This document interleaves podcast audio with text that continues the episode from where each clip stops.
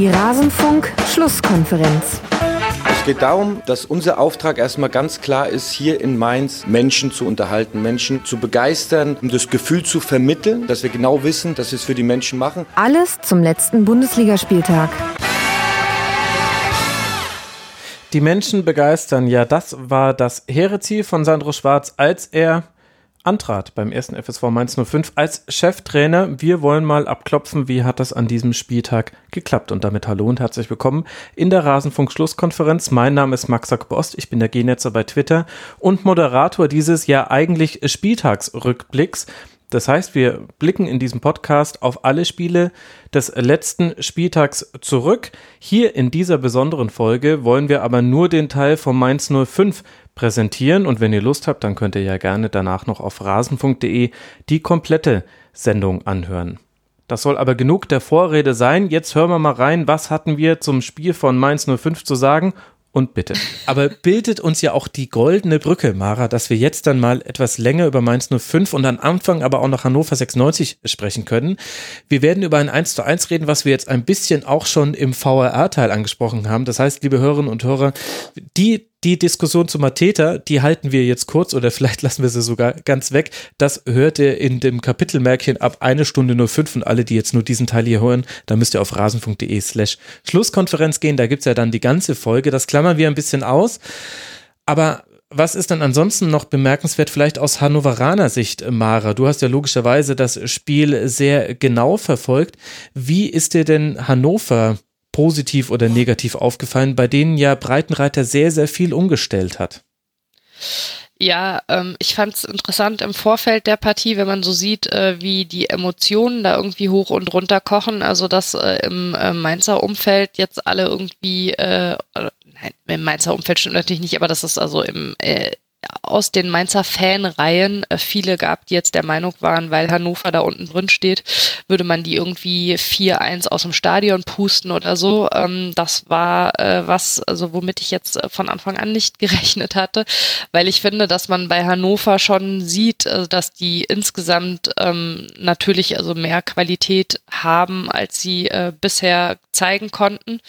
Ähm, wen ich echt erstaunlich fand, war Weidand. Der hat also mhm. ein Riesenspiel äh, gemacht, ähm, aber auch äh, gerade Asano und Haraguchi haben also ihre Rolle sehr gut angenommen und es war am Anfang deutlich mehr Betrieb, als ich erwartet hätte. Ähm, ich dachte ähm, ja nicht, dass sie also selber auch versuchen würden, ähm, ja von Anfang an im Prinzip sehr präsent zu sein. Und von daher gesehen ähm, war dieses frühe Tor, auch wenn man eigentlich zu diesem Zeitpunkt das Gefühl hatte, Mainz äh, übernimmt die Regie und äh, natürlich also mehr Ballbesitz und so weiter dann, aber ähm, war schon fast so ein bisschen folgerichtig, war halt ein bisschen unglücklich noch mit dem Schlappen abgefälscht, aber hatte sich tatsächlich zu diesem frühen Zeitpunkt dann fast schon so ein bisschen angedeutet. Allerdings, nachdem sie das Tor dann geschossen hatten, fand ich, wurde es relativ schnell, relativ, ja, also ich möchte fast sagen, unansehlich. Das war, äh, hat nicht so sehr viel Spaß gemacht, sich das anzuschauen. Die haben dann schon, teilweise hat man das Gefühl, die stehen irgendwie zu elf im Tor quasi. Mhm. Und ähm, dann war es schon sehr, sehr schwer, überhaupt da durchzukommen. Aber ähm, die Anfangsphase hat mich tatsächlich positiv überrascht, wie gesagt, wobei ich sie nicht so schwach erwartet habe, wie die Tabelle sie aktuell ausweist. Markus, wie hast du denn Hannover erwartet und haben sie dich positiv oder negativ überrascht? Ich muss sehen, äh, sagen, dass ich da eine Lücke habe und zwar die erste Halbzeit. Ich habe die zweite dann gesehen und war doch erstaunt, dass sich eine Mannschaft wie Hannover 96 dermaßen von äh, von einer Mannschaft wie Mainz 05 hinten reindrücken lässt, obwohl sie genau wissen, dass, äh, dass gerade das äh, sicherlich dann irgendwann schief geht. Aber sie haben halt gegen die, gegen die Wucht nichts mehr entgegenzusetzen gehabt, obwohl Anton und Wimmer eigentlich auch ja, sehr ordentlich gespielt haben. Auch mhm. im, im zentralen Mittelfeld war das okay.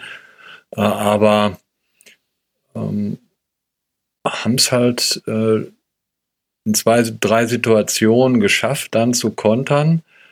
Und gerade über Weidand, der mir auch sehr gut gefallen mhm. hat. Aber äh, ja, wenn du den dann äh, das, das 2-0 dann nicht machst, dann wird der Druck noch größer und letztlich können sie ja dann, ja gut, da sind wir jetzt natürlich wieder beim Elfmeter.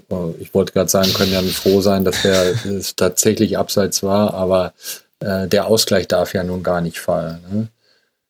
Genau. Hannover ist, ähm, ich habe die an, am zweiten Spieltag, glaube ich, war das ganz früh in der Saison, haben die gegen Dortmund zu Hause gespielt, da haben sie mir ziemlich gut gefallen. Mhm. Ja. Haben äh, gute Mittel gehabt gegen Dortmunder, die damals in der Offensive weit davon entfernt waren, äh, äh, gut zu sein, aber trotzdem sehr ordentlich. Deshalb hat mich das auch überrascht, dass die da so tief unten reingerutscht sind, weil die Mannschaft ist im Vergleich zu, zu sonstigen Mannschaften in der zweiten Tabellenhälfte jetzt nicht so schlecht besetzt.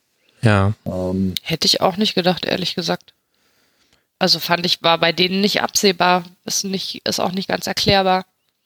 Naja, muss, erklärbar ist es vielleicht mit dem, äh, mit dem Mann, der, der dann irgendwie immer ausrechnet, wie viele Punkte aus den nächsten drei Spielen äh, geholt werden muss. Das ist, muss ja auch ein Wahnsinn sein. Ich muss auch ganz ehrlich sagen, ohne den Hannover kenne ich mich jetzt äh, nicht genau aus, aber ähm, ich habe die beiden ja in Schalke erlebt, dass Horst Held und André Breitenreiter, das habe ich ja glaube ich schon mal hier mhm. gesagt, dass die nochmal zusammenarbeiten werden.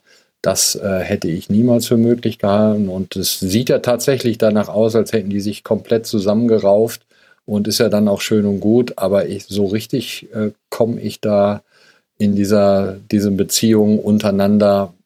Hannover ist schon ein sehr, sehr schwieriges äh, Geflecht. Absolut. Und von daher es gibt so eine Scrubs-Folge, wo Bob Kelso irgendwann sagt, wenn er nett wäre, dann würde alles auseinanderfallen und er sagt, ein gemeinsamer Feind, der äh, verbündet dann auch äh, die, die anderen, die zusammenarbeiten sollen. Vielleicht ist das dann Martin Kind in diesem Gefälle.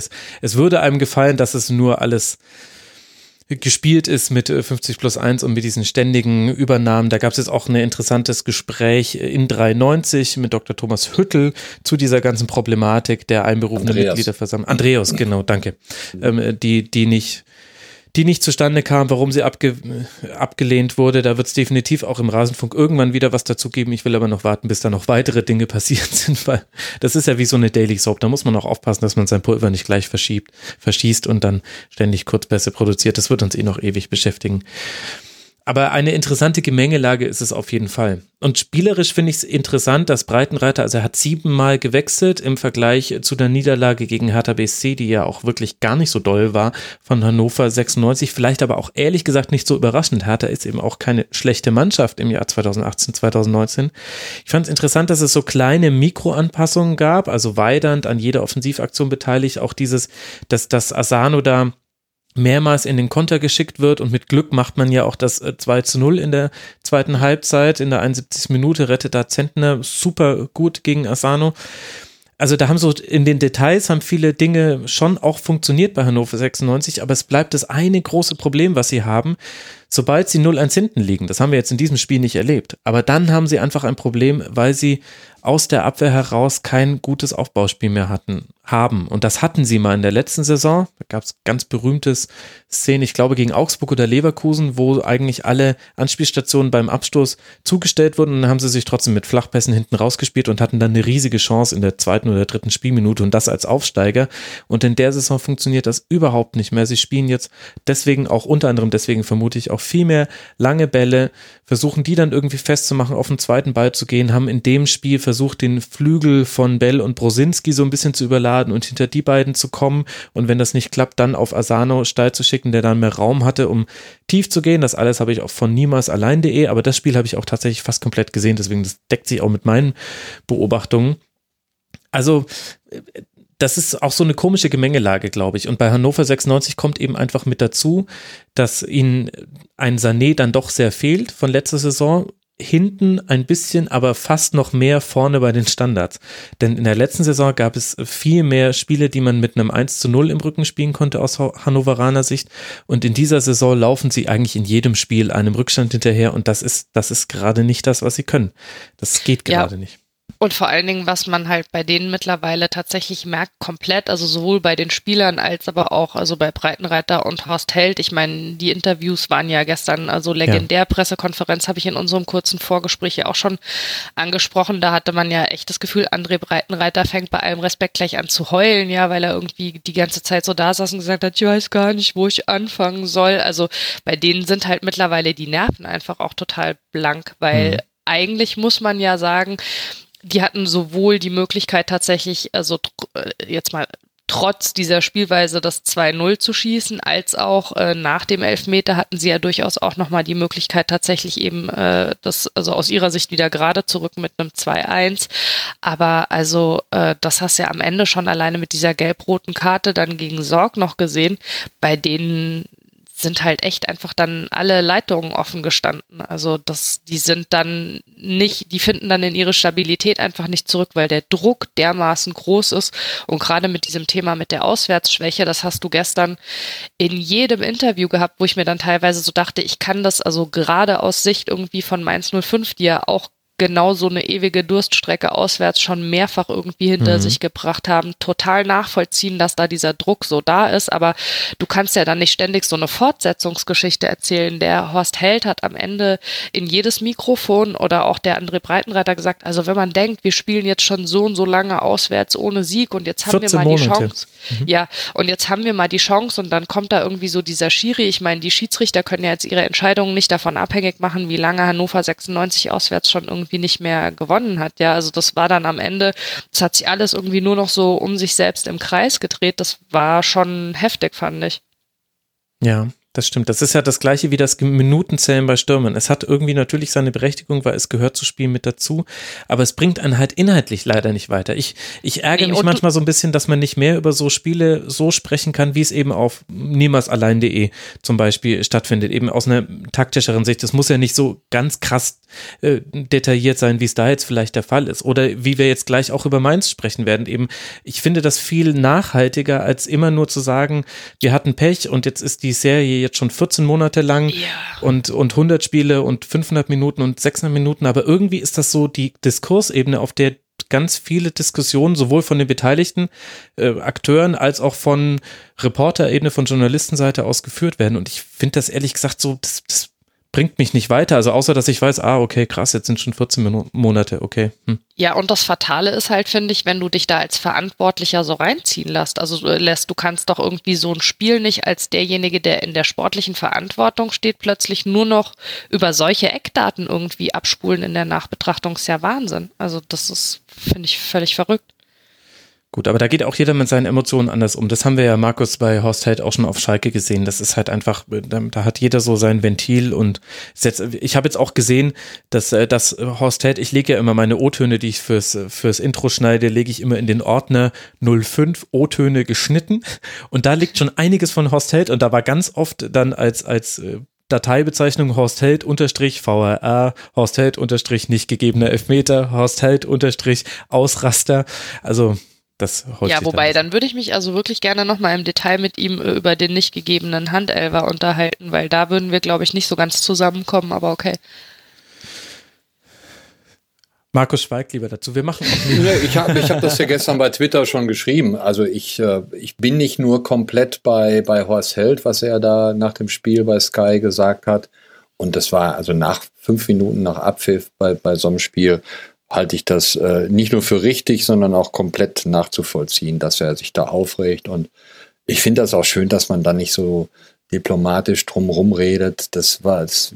Ich finde auch gut, dass er das Wort Schwalbe in, äh, in den Mund genommen hat, weil es war nichts anderes als eine Schwalbe. Das war jetzt nicht danken ein Geschenk angenommen. Nein, Schwachsinn. Es war eine Schwalbe. Der ist gefallen, um dem Schiedsrichter halt vorzutäuschen, er sei gefault worden. Er ist nicht gefault worden, er fällt trotzdem, obwohl es 0,0 Grund dafür gab.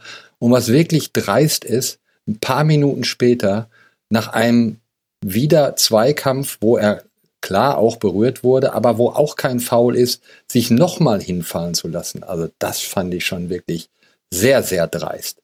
Der hätte, hat im Grunde genommen Glück gehabt, dass er noch auf dem Platz geblieben ist und kriegt sogar noch einen Elfmeter. Also, dass der Horst Held sich darüber komplett aufregt und die ganzen Hannoveraner ist für mich total verständlich.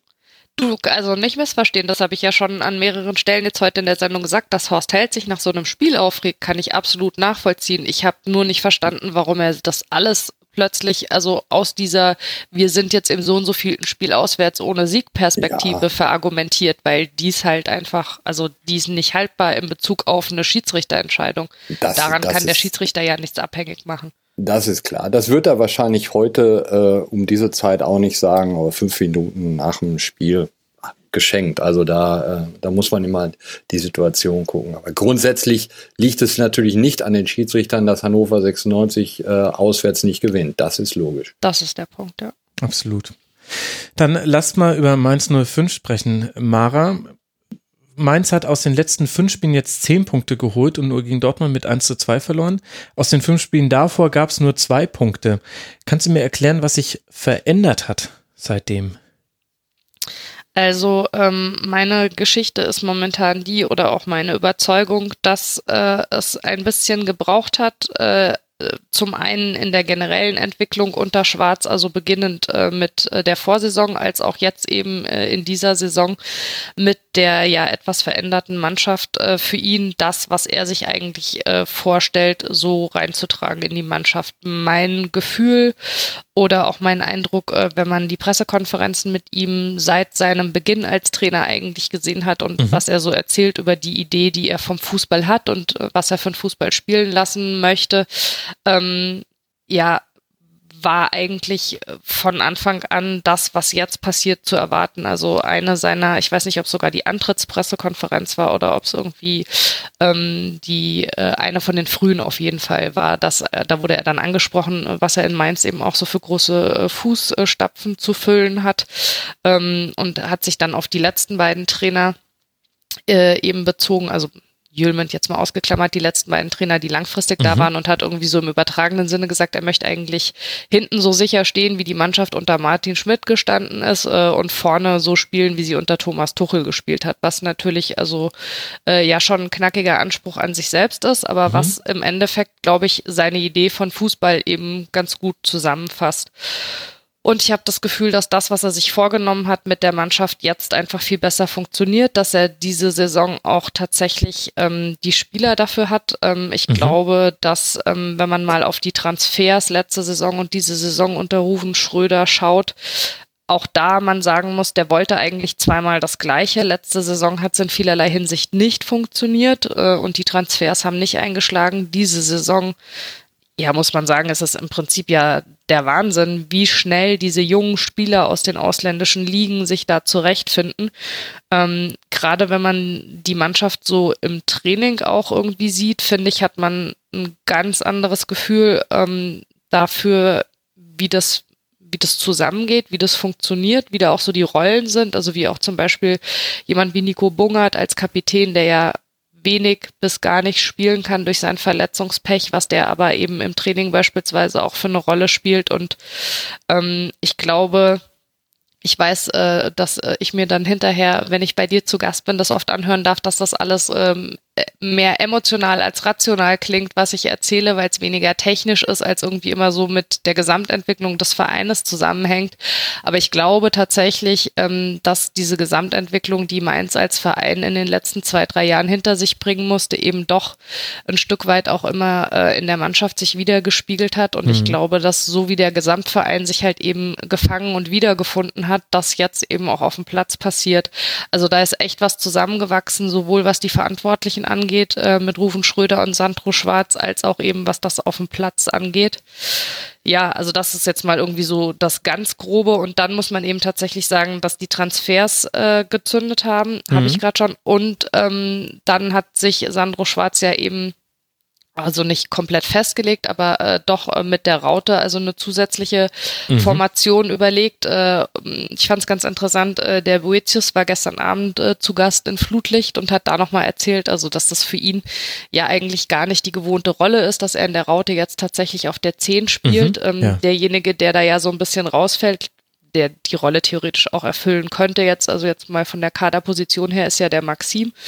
Aber ähm, das funktioniert halt tatsächlich. Also das ist ein, ähm, eine Formation, mit der sich die Mannschaft erkennbar wohlfühlt und wohl die Abläufe auch funktionieren. Und ähm, ja, also insofern, äh, wir haben es vorhin ja schon mal kurz angesprochen, sie stehen im Moment hinten die meiste Zeit gut und ähm, vorne, klar, hast du immer äh, als eine Mannschaft wie Mainz auch noch Situationen, aus denen du mehr machen kannst, aber ich denke, da ist auch noch ein gewisses Entwicklungspotenzial nach oben eigentlich, aber Entwicklung ist, finde ich, also das Schlüsselwort äh, aktuell, da ist eine Entwicklung drin und eine positive und ich glaube, das kann noch eine sehr spannende Saison werden für Mainz 05.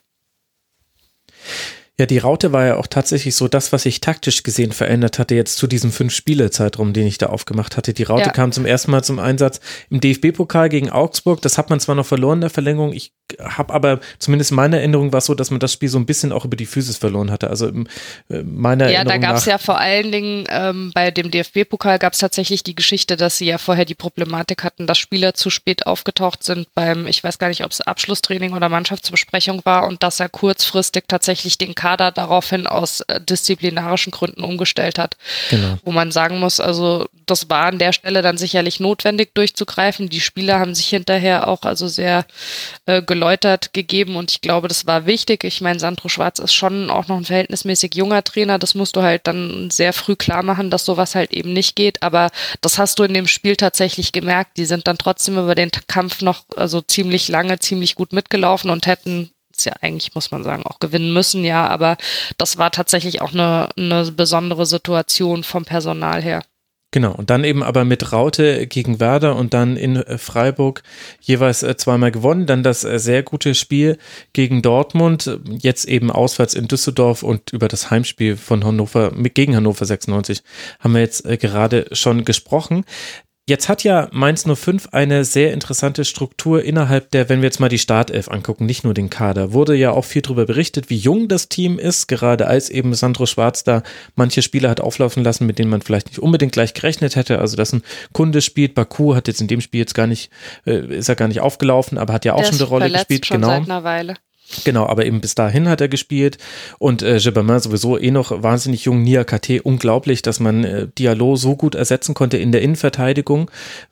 Wahnsinn. Und dann hast du aber ja auch diese, diese etablierten Spieler. Du hast jetzt gerade schon Nico Bungert angesprochen. Das ist dann eher ein, ein Phänomen, was, glaube ich, neben dem Platz wirkt. Du hast ja schon angesprochen, ja. warum. Aber wir haben ja zum Beispiel auch einen Bell in der Innenverteidigung. Wir haben einen Brosinski auf dem Flügel. Was glaubst du denn, was da so im Zusammenspiel also wie wichtig ist das tatsächlich für Mainz 05, dass es diesen Mix gibt? Denn das gleiche probiert hat zum Beispiel der VfB Stuttgart auch und da knirscht es an allen Ecken und Enden.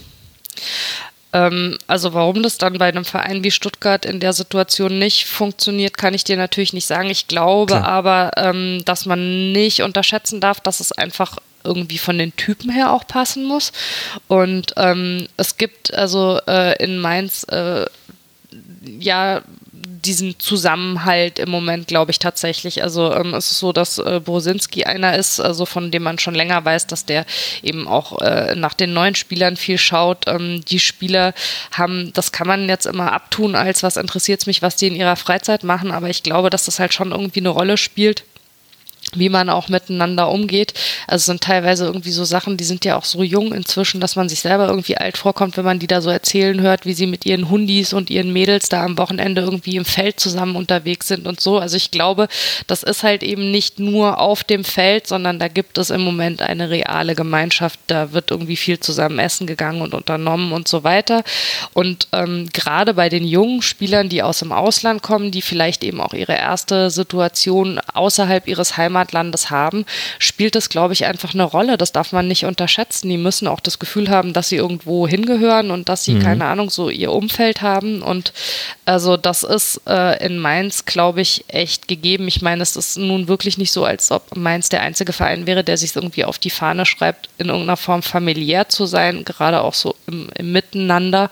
Aber ich glaube, dass das was ist, was aktuell tatsächlich wieder sehr stark ähm, gelebt wird. Und Brosinski ist für mich echt also ein totales Phänomen, weil ich das Gefühl habe, dass der in vielen Spielen einfach tatsächlich so über sein eigenes Level kommt. Also der hat sich zu einem zu Zeitpunkt, das ist jetzt auch nicht mehr so der allerjüngste, ähm, mhm. ähm, wo man eigentlich schon gar nicht mehr so sicher war, bleibt der. Da gab es mal irgendwie äh, so die Situation, wo ja auch ein Wechsel im Raum stand und wo er dann aber äh, eben doch noch weiterhin geblieben ist. Und dann hat er sich zu so einem Führungsspieler entwickelt, auch wieder mittlerweile irgendwie die Freistöße irgendwie verwandelt. Oder ich meine, natürlich äh, können wir noch bis zum St. Nimmerleinstag über diesen äh, Elfer reden gestern, aber zu der, zu der Geschichte gehört halt auch dazu, dass jemand wie Brosinski sich einfach irgendwie minutenlang da in sich selber abschirmt, während diese ganzen Diskussionen laufen und irgendwie alles emotional komplett am Kippen ist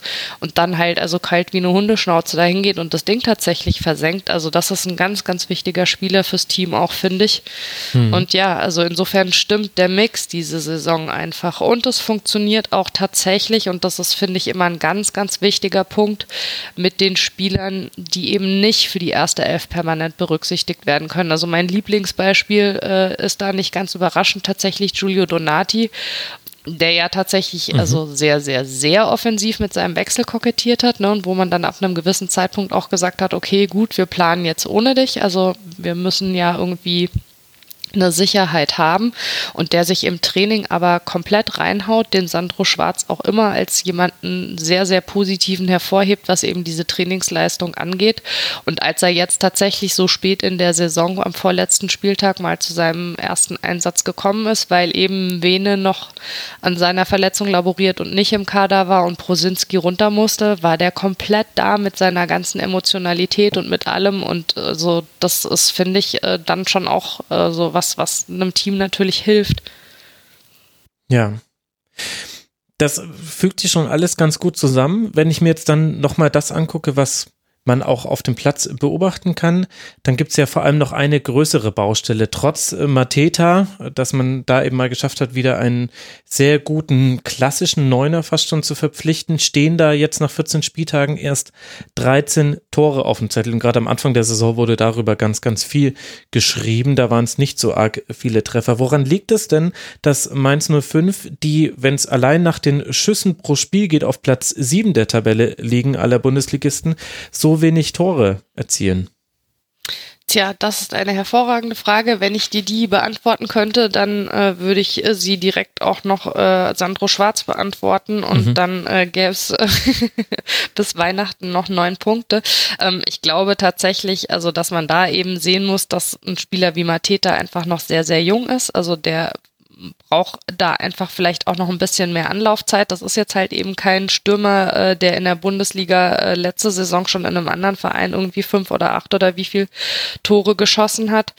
Ähm, und äh, dann äh, wenn man mal sich beispielsweise Quaison einschaut, der ja jetzt auch gegen Düsseldorf dieses wunderschöne Tor gemacht hat, dann hast du vorne, glaube ich, einfach noch mehr die Situation, dass die ihre Entwicklungszeit brauchen. Das ist einfach so. Es ist eben eine Frage, ob du äh, ein Verein wie Mainz bist und dir halt eben einen Spieler wie Mateta aus Frankreich holst oder mhm. äh, ob du halt ja einen Lewandowski oder sowas vorne drin hast. Also das wird nie von einem Tag auf den anderen funktionieren. Das ist immer eine Entwicklungsgeschichte und das muss sich auch in dem System, finde ich, noch ein bisschen stärker finden. Welche Rolle spielt denn da die Art und Weise, wann man den Schuss nimmt? Da gab es, also in der letzten Saison war es so, so muss ich anfangen. In der letzten Saison war es so, dass niemand häufiger von außerhalb des Strafraums geschossen hat als Mainz 05 und da sind wunderschöne Treffer bei rausgekommen.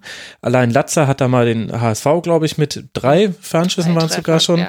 ähm, dann aus dem Stadion geschossen. Es war aber auch häufiger mal so, dass da dann gar nichts bei rauskam, weil sowas wird eben leicht geblockt. Die Wahrscheinlichkeit, das zu verwandeln, ist sehr, sehr gering. Und dann hatte ich am Anfang der Saison den Eindruck, dass Mainz 05 das bewusst vermieden hat, dass man viel mehr versucht hat, die Chancen innerhalb des Strafraums auszuspielen. Das heißt, dass man versucht, dann entweder über eine Flanke, das ist immer noch das bewährte Mittel Nummer eins, in den Strafraum zu kommen. Und äh, Mittel Nummer zwei war aber dann aus dem Zehnerraum, wenn er dann irgendwie besetzt war, ab der Raute dann viel, viel besser, irgendwie zu versuchen, okay, wir, wir bauen den, den Angriff nochmal neu auf und versuchen eben im Strafraum den Schuss zu nehmen. Und dann gab es diese torlose Phase zu Beginn der Saison und irgendwann habe ich auch, da habe ich auch noch einen, einen O-Ton von Sandro Schwarz im Kopf, dass er gesagt hat, wir haben uns das auch vorgenommen, jetzt wieder häufiger aufs Tor zu schießen. Es könnte sogar das Werder-Spiel gewesen sein, da bin ich mir jetzt aber gerade nicht so sicher Was glaubst du, ist das jetzt, äh, ich meine, ich bin immer hier so der Statistik-Heinzi, ich gucke mir sowas an, mir fällt sowas auf und dann kram ich sowas raus. Kann ja natürlich auch überhaupt keine Bedeutung haben. Aber das würde natürlich erklären, warum auf der einen Seite Mainz 05 gefühlt immer viele Offensivaktionen hat, aber wenige Tore dabei rauskommen. Einfach weil man eben auch relativ viele Schüsse von außerhalb des Strafraums nimmt. Ähm, also ich habe schon den Eindruck, dass sie beides versuchen. Also gerade jemand wie Bözius ähm, mhm. versucht eigentlich äh, immer den Spielaufbau nochmal und nochmal und nochmal anzukurbeln. Du hast trotzdem aber auch so Situationen, dass beispielsweise jemand wie Kunde oder so es eben mal über einen Fernschuss probiert. Schubermann zieht auch gerne mal ab, finde ich. Genau, ja. Und Latza auch nach wie ja. vor ist auch jemand. Ähm, du musst halt, also äh, mein Eindruck ist immer, vorne ist halt zudem können einfach Glück nochmal was ganz anderes als in der Abwehr. Ich meine, du hast so eine Situation wie den Kundeschuss, wo du dann eben noch einen Fuß drin hast, der den ein Stück abfälscht, sonst würde er vielleicht auch reingehen. Mhm. Du stehst als Stürmer, ich weiß gar nicht, welches Spiel das war, wo Mateta echt komplett frei vorm Tor steht und kriegt irgendwie den Ball vor die Füße und dann äh, der Rufen Schröder sogar irgendwie im Nachgang noch gesagt hat, sie haben im Prinzip, also das ist eine Situation, die sie üben im Training, weil du einfach quasi den Stürmer darauf vorbereiten willst, willst, dass es eben diese Situation auch mal gibt, dass du völlig frei vorm Torwart stehst und dann musst du die Nerven so behalten, dass du ihn halt genauso reinhämmerst, dass er tatsächlich im Tor auch landet und eben nicht drüber weggeht. Aber das sind eben genau die Entwicklungsgeschichten. Also da musst du eben, ja, da musst du halt dranbleiben, da musst du dann eben noch weiter hinkommen. Nur was jetzt irgendwie so die Frage angeht, von wo habe ich meinen Torabschluss, also äh, finde ich, sind sie sehr variabel tatsächlich. Okay. Was glaubst du denn jetzt, wie so die weitere Entwicklung aussieht? Nimm uns mal ein bisschen mit, wie auch die Stimmung bei Mainz 05 einzuschätzen ist. Denn von außerhalb betrachtet gibt es da widersprüchliche Signale. Zum einen wurden die zurückgehenden Zuschauer durchaus auch in den bundesweiten Medien thematisiert und wir erinnern uns auch noch, dass es letztes Jahr mit dem Auswärtsspiel in Hoffenheim, das war glaube ich so der Tiefpunkt, würde ich äh, fast sagen, von, der, von dem Verhältnis zwischen dem harten Kern der Fans und der Mannschaft Mannschaft, haben wir letztes Jahr auch viel drüber gesprochen. Wie hat sich das denn jetzt weiterentwickelt? Ähm, also die Widersprüchlichkeit, die du ansprichst, ist äh, definitiv an der einen oder anderen Stelle gegeben, äh, unter anderem äh, in der Zuschauerresonanz. Das ist so ein bisschen ähm, ein Thema hier in Mainz, ähm, was einerseits allen, also salopp gesagt, auf den Sack geht, woran ja, man aber andererseits halt auch nicht, ja, woran man aber halt andererseits auch nicht äh, vorbeikommt. Also ähm, da gibt es jetzt natürlich irgendwie vielschichtige äh, Begründungen für. Natürlich ist es nicht besonders dankbar, äh, wenn du äh, an vier Adventswochenenden einmal freitagsabends und dreimal sonntags spielst. Ja, das wird sich jetzt sicherlich irgendwie auf deine Zuschauerzahlen nicht positiv auswirken und ähm, auch letzte Saison war es schon so, also ich habe die Diskussion mit den Zuschauerzahlen schon häufig dann geführt, wo Leute mir dann auch auf Twitter und so genau äh, aufstaffeln, äh, dass wir auf die Saison gesehen äh, auch nicht mehr Sonntagsspiele haben als andere Vereine. Ist aber natürlich halt schon auch ein Unterschied, wann du die hast. Also wir hatten sowohl letzte Saison als jetzt auch diese Saison halt viele von diesen Spielen dann irgendwie im Dezember und im Januar und da ist es halt mhm. halt vielleicht auch nochmal was anderes als im September. Ähm, insofern ist das mit den Zuschauerzahlen definitiv ein Problem. Es ist ein Problem, was der Verein versucht in den Griff zu kriegen. Die ähm, haben jetzt unter der neuen Führung ähm, ja sich sehr, sehr viele Aktionen einfallen lassen, was jetzt irgendwie, ich sag mal, so einen unmittelbaren Zuschauer äh, oder so ein unmittelbares Zuschauerplus bringen soll. Aber natürlich, also kannst du es letztlich auch nicht erzwingen, ja. Ich meine, man muss einfach, äh, glaube ich, realistisch sehen, dass Mainz halt äh, in der Kloppzeit und dann auch ähm, in der Tuchelzeit eine Entwicklung genommen hat, die halt viele Leute ins Stadion gelockt haben, die einen bestimmten Fußball sich erwarten und die mhm. eben kommen, also wenn ihnen das geboten wird, äh, was sie da sehen wollen. Und ansonsten lassen sie es halt eben bleiben. Und das kann man, wenn man dem Verein eng verbunden ist, also mir persönlich geht es das so, dass mir da die Hutschnur hochgeht, weil ich irgendwie denke, entweder ist man Fan eines Vereins oder man ist es halt nicht und entweder man geht halt hin oder man lässt es halt bleiben. Aber das sind die alten Diskussionen hier in Mainz, dass natürlich, äh, als Mainz angefangen hat, erfolgreichen Fußball zu spielen und in die Bundesliga gekommen ist, äh, natürlich äh, links und rechts von Kaiserslautern und Eintracht Frankfurt äh, schon, also natürlich entsprechend abgegrast war und dass du auch ein ganz anderes Einzugsgebiet hast. Ich weiß, das, weiß, das ist ein äh, Thema, ähm, wo man sich auch trefflich drüber streiten kann. Aber ich bin schon der Meinung, äh, dass es so einen Unterschied macht, ob du halt 200.000 Leute in der Stadt hast oder irgendwie anderthalb Millionen. Natürlich ja. wird sich das auch irgendwie darin widerspiegeln, wen du irgendwie im Stadion hast. Also am Ende des Tages muss man vielleicht, sicherlich muss der Verein weiter an dem Thema arbeiten, als äh, jetzt egal ob Fan oder Journalist oder was auch immer, muss man vielleicht äh, das Thema auch einfach mal ein Stück weit zu den Akten legen und sagen, es ist so, wie es ist. Offensichtlich kann halt Mainz an einem normalen Spieltag irgendwas so zwischen 20 und 25.000 Leute ins Stadion holen und für alles andere andere brauchst du halt die Top-Teams und dann musst du es vielleicht auch einfach mal akzeptieren und musst dich davon irgendwie wegorientieren in der Diskussion. Was man nämlich auf jeden Fall feststellen kann, die Leute, die da sind, und das ist diese Saison auch tatsächlich also eine große Veränderung gegenüber der letzten Saison nochmal, machen halt eben tatsächlich den Alarm. Also es ist eine gute Stimmung im Stadion. Gestern, mhm. ich weiß gar nicht, wie viele am Ende gestern da waren, irgendwie 20.000 oder so. Hast du die Zahl zufällig parat? Ich habe sie gerade nämlich nicht, aber also man muss sagen, es war laut gestern. Es ist während des kompletten Spiels ein guter Support gewesen und das, was irgendwie an Schwierigkeiten ähm, zwischen äh, dem, den Fans und dem Verein tatsächlich da war, da hat sich sehr, sehr viel getan. Also da mhm. ist äh, unter der neuen Vereinsführung ähm, sowohl von der Führung ähm, viel gemacht worden, als auch von den Fans. Ich meine, es gibt in Mainz ja ähm, seit geraumer Zeit die Fanabteilung, also tatsächlich eben eine eigene Abteilung der Fans im Verein. Ähm, die Vereinsverantwortlichen sind sehr aktiv mit dieser Abteilung. Sie sind sehr offen, was Vorschläge aus der Abteilung angeht. Ähm, die Abteilung versucht sehr, sehr viel zu machen, eben für die Fans Angebote zu schaffen, auch einfach ja so ein Miteinander wiederherzustellen. Also alles Sachen abseits des Platzes natürlich. Das sind kleine Aktionen, aber es sind eben auch schöne Ideen. Also zum Beispiel, weil Mainz ja eine sehr starke französische Geschichte hat, ähm, gab es irgendwie letzte Woche auf dem Mainzer Weihnachtsmarkt eine Stadtführung mit zwei äh, französisch-deutschsprachigen Stadtführern und eben einigen von den französischsprachigen Spielern aus dem Kader, mhm.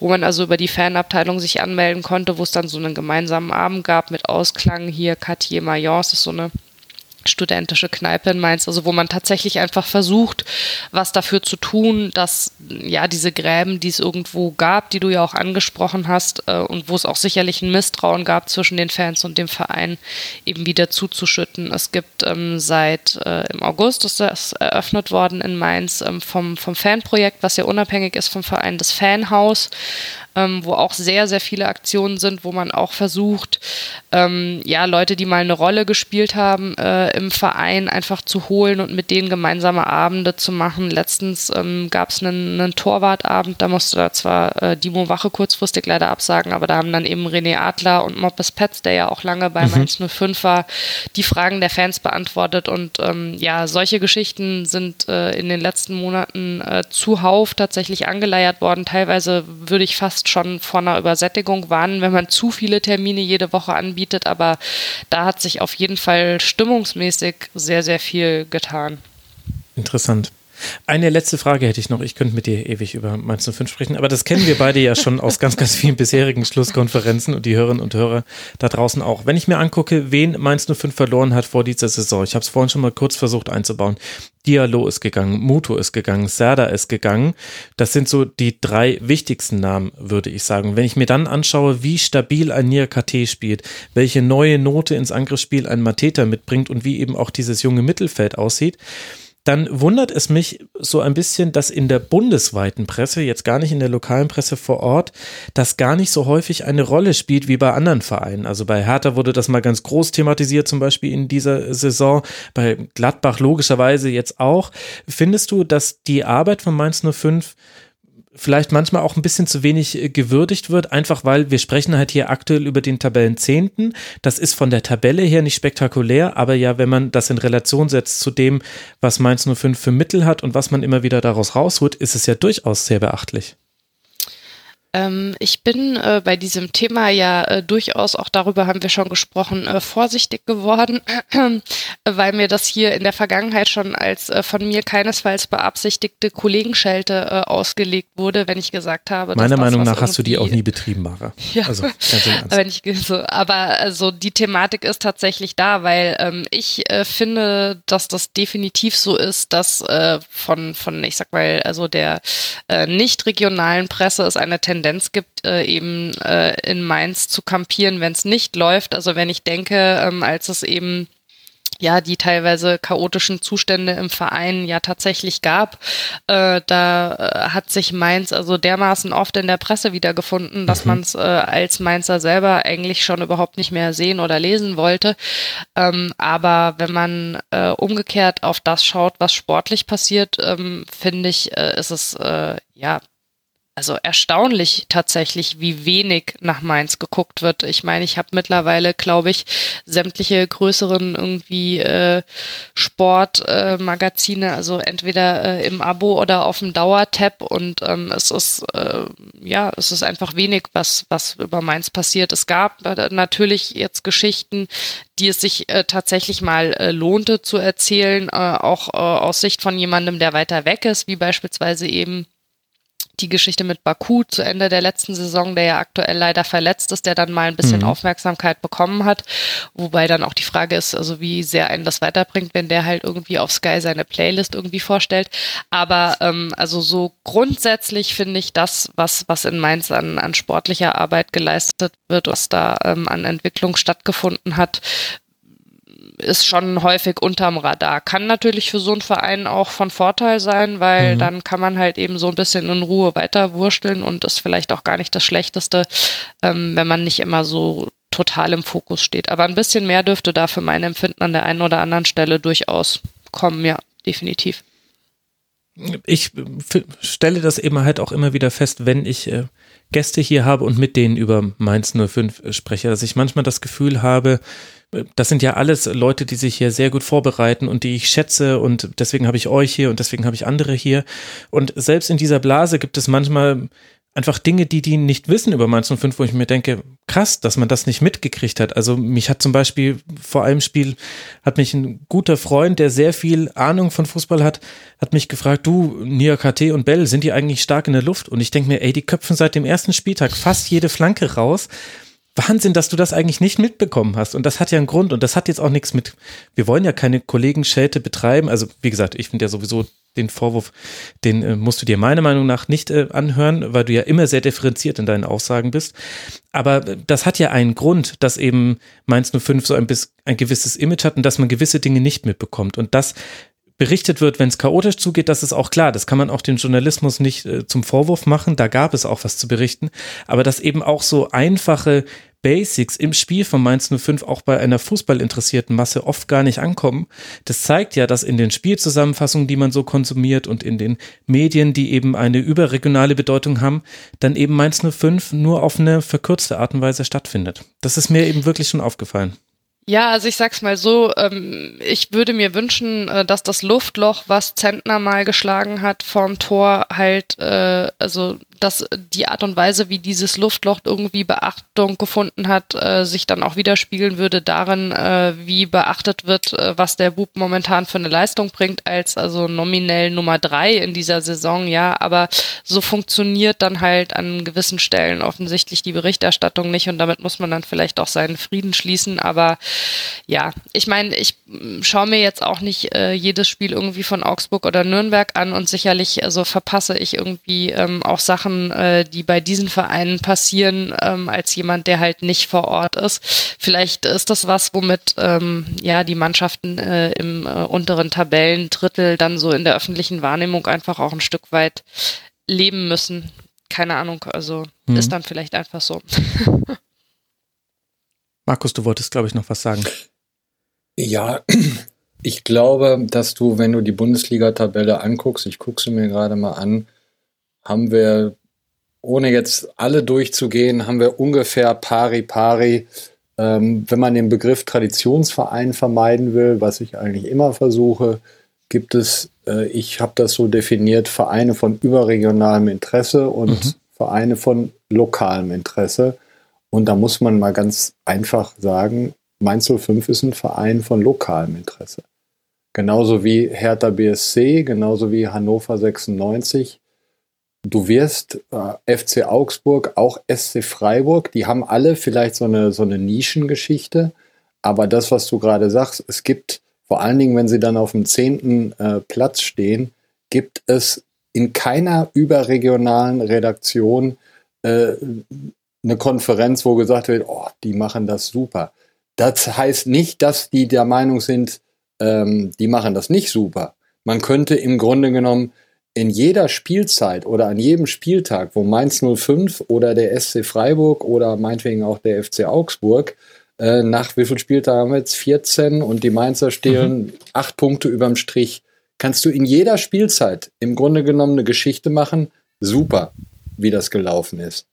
Und jetzt bin ich mal ganz hart, aber es interessiert keinen. Ja, also das äh, ist dann offensichtlich so, dass es das, ja. äh, womit man sich dann wahrscheinlich arrangieren muss. Ähm, es ist aber, also was ich halt tatsächlich erstaunlich daran finde, ist, es gibt ja immer die ähm, Beobachtung und den Fokus, also wenn man jetzt zum Beispiel mal von Transfers irgendwie spricht, auf sowas wie die Abgänge, also dass eben vor so einer Saison alle sagen, krass, Mainz hat jetzt irgendwie Dialog und Muto und so verloren oder auch Serda und das könnte doch irgendwie wie soll man das kompensieren? Und dann wird die Geschichte aber eben nicht forterzählt, also dass es eben kompensiert wird und das ist ein Stück weit schade. Aber also es bringt jetzt auch niemanden um, ja, es ist halt einfach so.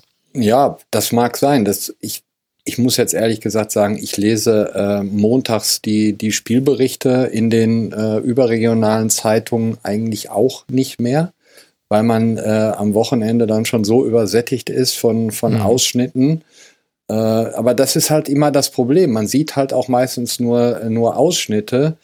Und äh, ich wäre jetzt, wenn ich hier jetzt nicht mit euch säße, hätte ich mir gestern Mainz 05 gegen Hannover 96 nicht angeguckt. Da, Was? bin ich mal, bin ich mal ganz ehrlich. ne? äh, Nehme ich jetzt auch nicht übel. ich habe ja auch äh, nur die zweite Halbzeit gesehen, weil ich halt äh, vorher bei meinem Verein war, der in der Kreisliga A kickt. Und das halt finde ich halt da würde ich, äh, also da muss schon was Außergewöhnliches in der Bundesliga sein, dass ich sagen würde, nee, äh, da bleibe ich weg und ich gucke mir lieber das Bundesliga. Der Sonntagnachmittag gehört den Amateuren. Wer hätte gedacht, dass Markus Bark mal so auf einer Linie mit Reinhard Grindel sein würde? ja, ja, absolut. Sehr, sehr gut. Ja, okay, das stimmt natürlich. Aber vielleicht ja auch gar nicht so schlimm, denn deswegen äh, kann es ja auch sowas hier wie den Rasenfunk geben, wo man eben einfach auch mal eine halbe Stunde über Mainz 05 spricht. Und vor zwei Folgen, glaube ich, haben wir eine halbe Stunde über Augsburg gesprochen. Und vielleicht sollte ich mich darüber gar nicht beschweren, ist ja eigentlich prima. Dann dann muss man eben hier reinhören, wenn einen das dann doch irgendwie interessiert aus irgendeinem Grund. Beziehungsweise meine Erfahrung ist ja immer, und damit können wir es dann vielleicht auch dicht machen, wenn man sich mal genauer mit einem Verein befasst, ist es immer irgendwie interessant. Es gibt immer die Geschichten, die man nicht mitbekommen hatte, egal wie tief man drin steckt. Äh, es gibt ja dann auch immer noch mal 100 Meinungen zum selben Sachverhalt. Und dass es zum Beispiel Verrückte da draußen gibt, die den Rasenfunk Royal in der Winter- und in der Sommerpause vom ersten bis zum letzten Verein komplett durchhören, das hat ja damit zu tun, dass es dann im Grunde dann doch nicht langweilig ist, über die Vereine nochmal genauer zu sprechen. Vielleicht aber auch natürlich, weil man bei manchen dann so ein bisschen blank reingeht und dann sagt, ach guck mal, das hatte ich gar nicht mitbekommen. Dass da der Fitnesstrainer ja jetzt seinen Stil gewechselt hat und deswegen haben die alle weniger Muskelverletzungen. Na gut, machen wir mal weiter im Bundesliga-Spieltag. Wir haben noch drei Spiele, über die wir sprechen wollen. Und das erste davon, Markus, ist ein 2 zu 2 vom VfL Wolfsburg gegen die TSG aus Hoffenheim. Mit den guten Nachrichten würde ich da gerne mal anfangen. Mit Benjamin Hübner, Hübner und Josua Gilavogi sind auf beiden Seiten Langzeitverletzte zurückgekehrt. Und dann gab es aber auch jemanden, der so eine ein kleiner Cut und so endet sie unsere Besprechung des Mainz 05 Spiels vom vergangenen Spieltag. Ihr findet die komplette Spieltagsrückschau auf rasenfunk.de. Ihr findet dort auch viele andere Folgen zu zeitlosen Themen wie Doping im Fußball, aber auch den Blick auf internationale Top-Ligen. Ich bin der Genetzer bei Twitter. Freue mich wieder von euch zu hören. Hört mal beim Rasenfunk rein und ansonsten hören wir uns hier wieder nach dem nächsten Spieltag und dem nächsten Spiel der 05er. Bis dahin macht's gut. Ciao.